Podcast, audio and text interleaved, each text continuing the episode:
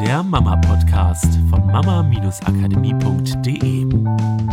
Hier ist der Mama-Podcast mit Miriam und Katrin. Ich grüße euch, hallo. Heute haben wir das Thema der Weg des geringsten Widerstandes. Genau, oder Ja. die Frage an dich, gehst du besonders mit deinen Kindern oft den Weg des geringsten Widerstandes? Ja, also wir stehen ja eigentlich schon dafür, dass man es sich leicht macht. Eigentlich. Eigentlich, geht auch bewusst eigentlich, dass man es sich leicht macht, dass man Wege findet, die halt nicht so mit Kampf zu tun haben, sondern Also nicht die- so starken Widerstand. Wer die. Podcast-Folge vom Liebster Award gehört hat, weiß, dass Miriams immer, wenn es noch nicht leicht ist, ist noch nicht der richtige Weg, ist so Genau. dein, ja, dein Spruch eigentlich, ne? Wie mein Motto sozusagen. Dein Motto. Hm. So. Jetzt ist aber natürlich die Frage, ist das denn jetzt immer der Fall? Also, weil wir hatten letztens irgendwie das Thema, haben wir so drüber gesprochen, weil wir es auch so beobachtet haben, ne, so ein bisschen draußen äh, sich so umguckt, dass viele Eltern gerne mit den Kindern den Weg des geringsten Widerstandes gehen. Das heißt, lieber nachgeben, damit es kein Theater gibt, anstatt zum Beispiel eine Grenze oder ein Nein durchzusetzen, und dann das Theater vielleicht für einen Moment auszuhalten, um dann später langfristig den Vorteil davon zu tragen. Also lieber jetzt kein Widerstand und Harmonie und schnell wieder ruhig, anstatt später. Ja, und ich glaube, das ist ja so eine Gefühlssache. Also ich glaube, dass wenn das Kind Theater macht und die Mutter sowieso schon angespannt ist, so am Tag vielleicht, dann ist das natürlich so eine richtig angespannte Gefühlslage. Da kommt das mit dem Kind oft noch oben drauf und dann, glaube ich, hat man das Gefühl, man platzt gleich und gibt dann eher nach. Anstatt zu sagen, bis hierhin und nicht weiter, weil das tut mir jetzt nicht gut oder ich habe das halt so entschieden und deswegen ist das jetzt auch einfach mal so, anstatt das, ich will nicht sagen durchsetzen, durchsetzen klingt immer so. Ja, durchsetzen ist auch wieder Kampf, ne? Ja, Aber genau. dann ist ja, ich meine, also wenn ich es mal jetzt so, wie du es gerade formuliert hast, ist mein Gefühl, in dem Moment, wo ich Nein sage und Nein auch wirklich meine, ist ja jeder Kampf keine Option.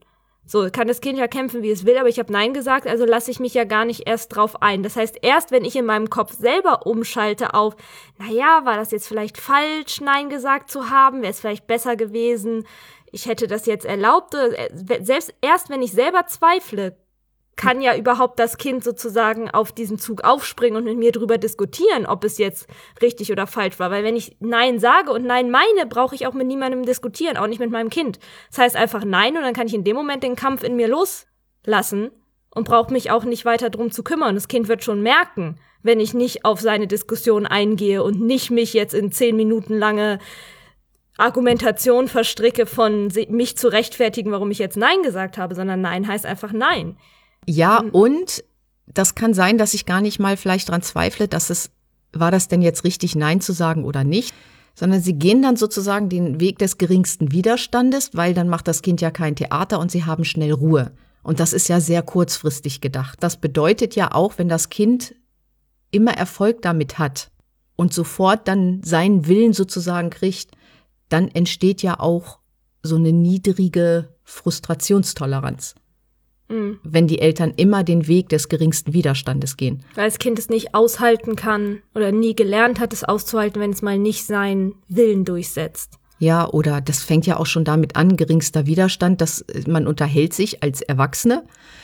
Klingt ein bisschen blöd oder mit einem anderen Kind. Wir hatten das ja auch. Ich habe mich mit einem anderen Kind unterhalten und das andere Kind immer dazwischen. Hallo, hallo und ich will dir auch was erzählen und hallo, ich will dir auch was erzählen. Und ich war nur die ganze Zeit dabei, dem anderen Kind zuzuhören und mich mit dem anderen Kind zu unterhalten.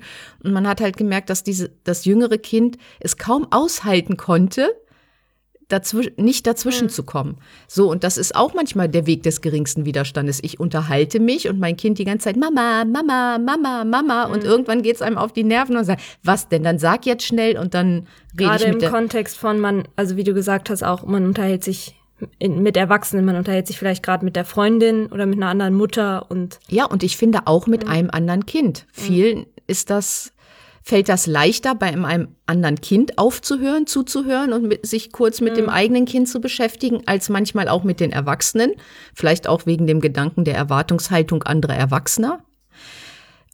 Und auch das, das ist ja auch der geringste Widerstand, wenn ich immer gleich wieder präsent bin und das Kind nicht lernt, Da ist auch eine andere Person, mit der man sich mal unterhält. Da ist äh, ein Wort, was wie Nein, das geht jetzt nicht. Oder ich muss jetzt noch eine halbe Stunde arbeiten zum Beispiel und das Kind hält das nicht aus, in der Zeit alleine mhm. zu spielen, sondern klopft immer an die Tür. Mama, bist du jetzt fertig? Bist du jetzt fertig? Das sind ja alles Strukturen, die entstehen, die das Leben kurzfristig mhm. gedacht vielleicht einen kurzen Moment besser machen und langfristig gedacht das Leben viel, viel schwerer machen. Ja.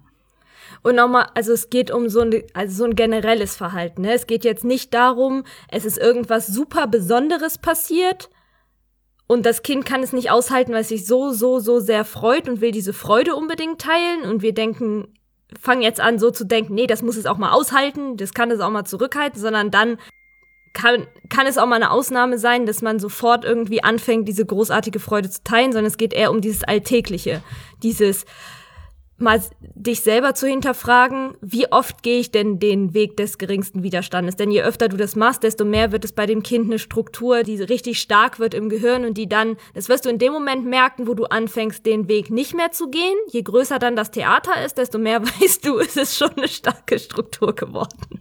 Ja, und ich fand das so cool. Wir haben ja so einen Kongress mitgemacht und da war so eine Aussage, wenn du wissen willst, was dich glücklich macht, lass doch einfach mal die Kompromisse weg. Und das ist ja genau auch da eine Struktur.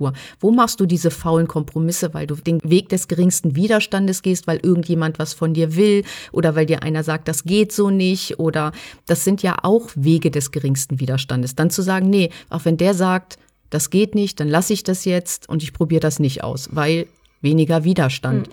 Wenn du zum Sport gehen willst und dein Kind sitzt da und sagt, nee Mama, ich will aber, dass du hier bleibst und du hast wieder diesen faulen Kompromiss und sagst, gut, dann gehe ich eben morgen zum Sport, obwohl es dir in dem Moment so gut getan hätte. Und das sind überall Wege des geringsten Widerstandes.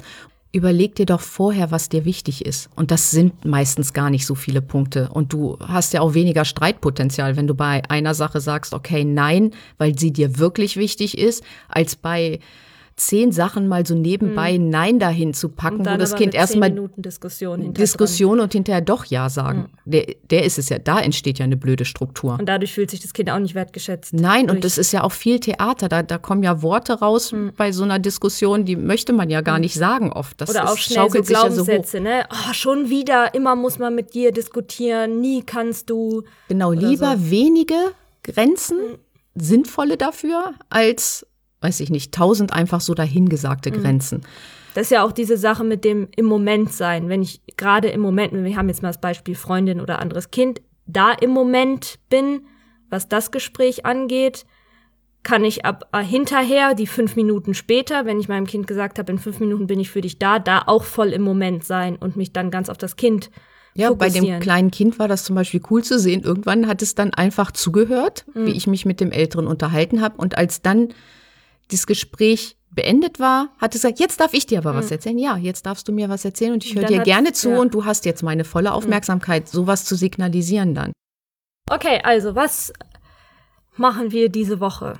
Ich würde sagen, einfach für dich mal reflektieren und beobachten, wo und wie oft gehst du den Weg des geringsten Widerstandes und merkst vielleicht auch, dass es dir langfristig das eher erschwert, weil diese Diskussionsmomente mehr werden?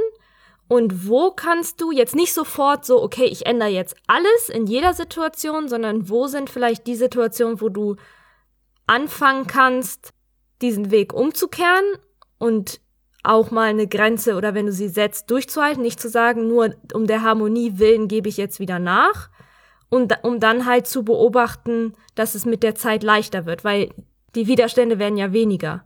Ja, und was ich ganz wichtig finde, überleg dir, wo baust du einen Widerstand hin, der völlig unnötig ist. Ah ja, auch spannend. Also guck mal, wo sagst du Nein oder wo erschwerst du etwas, wo du, wo du weißt, ah, da hm. gibst du eh nach.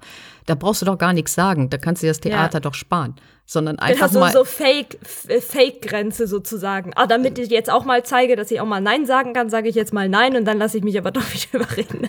Ja, und da wirklich mal bewusst zu werden und das ist wirklich bewusst machen. Wo ist denn, was ist dir wichtig? Wo ist der Wert so hoch, dass du die Grenze durchsetzt? Schreib dir das ruhig auf, damit es dir Ja. wirklich bewusst ist. Und wo sagst du vielleicht irgendwelche Sachen, die wirklich unnötig Ja. sind?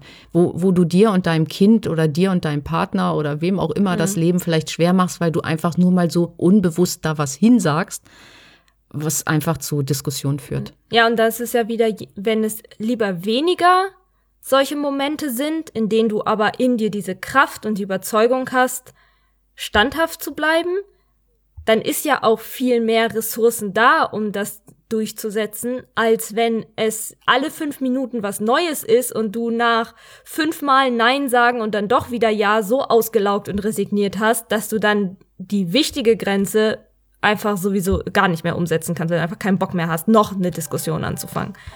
Ja, gut, dann ähm, Bis nächste Woche. bis nächste Woche. Tschüss. Tschüss.